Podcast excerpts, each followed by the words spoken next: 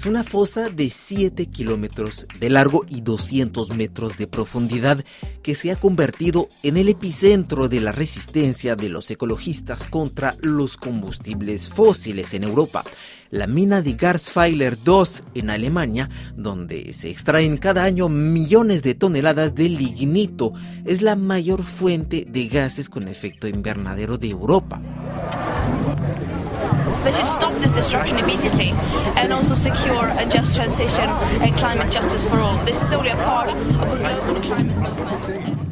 Decenas de ecologistas respaldados por la joven Greta Thunberg intentaron evitar la ampliación de la mina de carbón y la destrucción de Lutzerat, un pequeño pueblo cuyos habitantes fueron evacuados y reubicados por la empresa energética RWE. Aunque la compañía asegura que la mina cerrará sus actividades en 2030, Sebastián Rotters, especialista en temas energéticos en la ONG ecologista alemana Urgewald, recuerda que la expansión minera en esta región de Alemania ocasionó la destrucción de varios pueblos, una iglesia y la modificación del trazado de una autopista.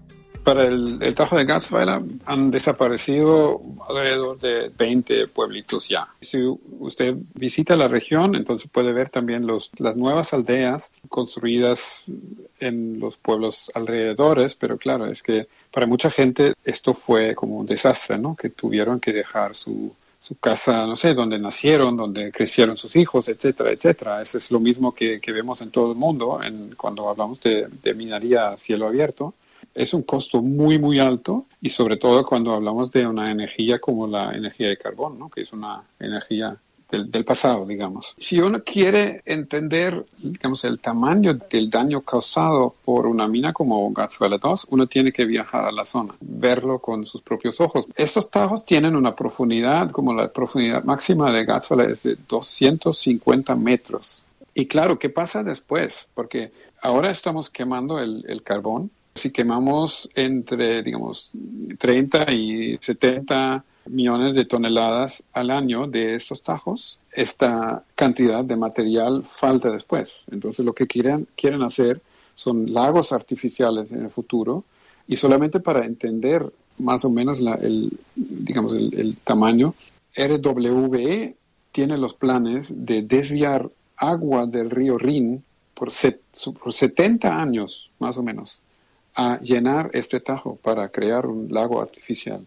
Si, si usted se, se acuerda de, de, la sequía del, del verano pasado en, en, en, Europa Central, ¿cómo va, ¿cómo va a funcionar eso? ¿no? ¿De dónde viene el agua del Rin si ahora ya tenemos problemas con el agua? Entonces, ahí hay unas preguntas que dejamos para generaciones futuras de, de Claro, y eso vemos con todos esos tajos a cielo abierto en todo el mundo, ¿no? Y, y por eso digo, es lignito en Alemania, pero digamos la importación de carbón de Sudáfrica o de Colombia, eh, si uno conoce el, tajo de Cerejón en Colombia, es la misma cosa. ¿Y quién paga para los daños causados? Con el aumento drástico del costo de la energía y las sanciones contra el petróleo ruso, el gobierno alemán estima que es indispensable extraer carbón hasta 2030. ¿Existe una alternativa para evitar las penurias? Pues como ONG, de, digamos que trabaja el tema del clima, yo, a mí me preocupa cada tonelada que sacamos de esos tajos. Yo creo que Alemania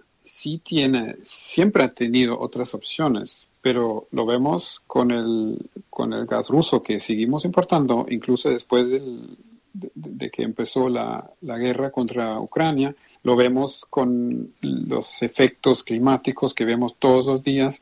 Claro, podemos hacer mucho más, pero la pregunta es, ¿quién paga el precio? Yo creo que sí podemos ahorrar mucho más energía, podemos invertir en eficacia, podemos invertir más en las redes, porque eso es donde tenemos los programas más grandes. Por muchos años siempre hablamos de la sustitución, ¿no?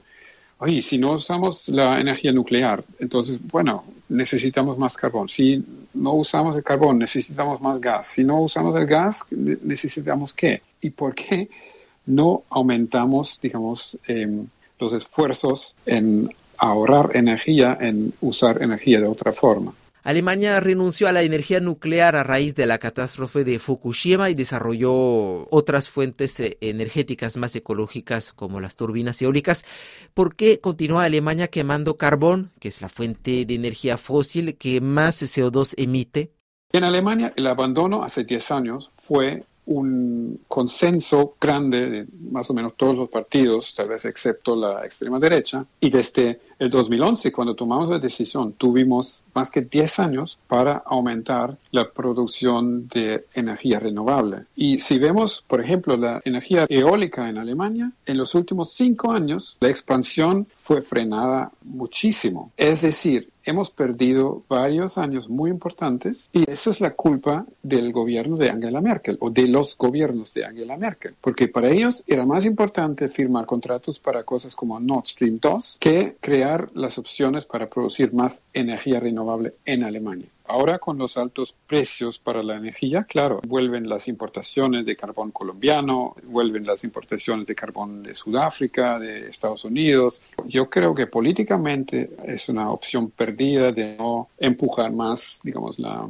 energía renovable, el ahorro de energía y la eficacia. Ahí yo creo que hay mucho más eh, para hacer. Sebastián eh, Rotters, eh, recordemos que la producción de carbón en Alemania aumentó un 40% en los meses que siguieron el estallido de la guerra en Ucrania. ¿Cómo detener, revertir esta tendencia?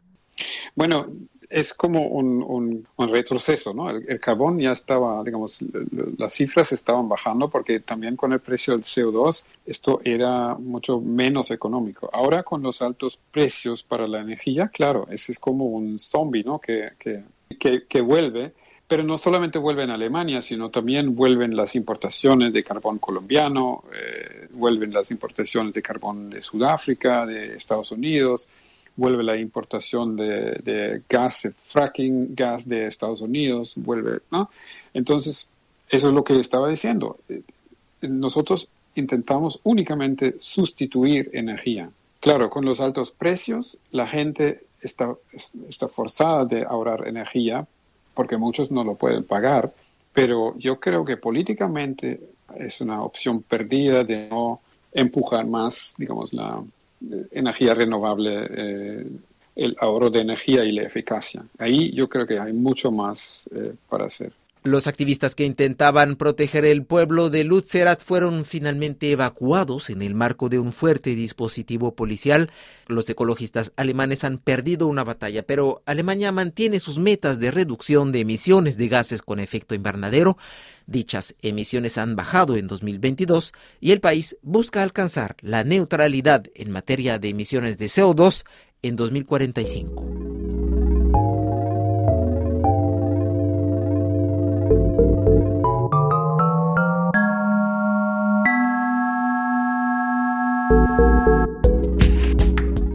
Seguimos hablando de extractivismo en esta edición de Vida en el Planeta. En Chile, los ecologistas sí ganaron una batalla con la suspensión del megaproyecto minero Dominga por su impacto ambiental. El gobierno rechazó la semana pasada la construcción de esta mina a cielo abierto al norte de Santiago de Chile, que implica 2.500 millones de dólares de inversión para extraer hierro y cubre en una región que es un refugio para la población de pingüinos de Humboldt, una especie en peligro de extinción. La ministra chilena de Medio Ambiente, Maisa Rojas, detalló a Justine Fontaine de Radio Francia Internacional las razones que llevaron el gobierno a detener el proyecto. Los elementos que se evaluaron tienen relación eh, principalmente con las falencias en cuanto a la evaluación del medio marino, pero también hay evaluaciones con respecto a agua y a aire. Entonces son como tres grandes componentes del medio ambiente que fueron evaluados. Lo que se, se reclama es que no fue bien, que fue deficientemente evaluado en cuanto al medio marino lo más eh, básico que es que hay una insuficiencia en la definición de área de influencia. Lo que se hizo en esta reclamación en particular es evaluar área de influencia, línea base, etcétera, de todas las especies importantes que hay aquí. Y aquí estamos hablando de el pingüino de Humboldt.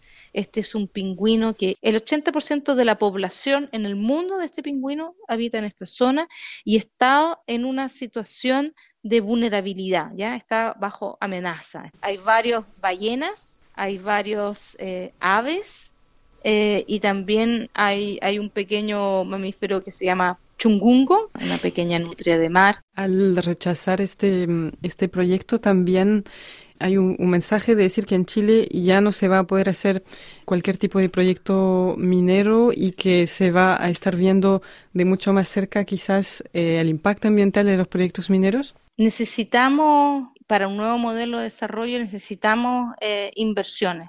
Y vamos a también a necesitar minería. Enfrentar la crisis climática requiere de muchos minerales.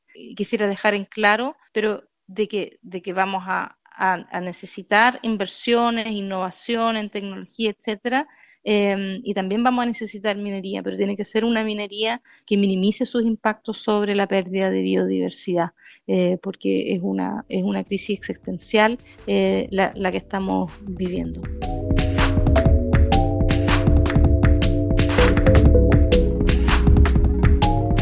Y así concluye esta edición de Vida en el Planeta en RFI. No olviden que pueden reescuchar este programa y consultar más noticias de medio ambiente en rfimundo.com.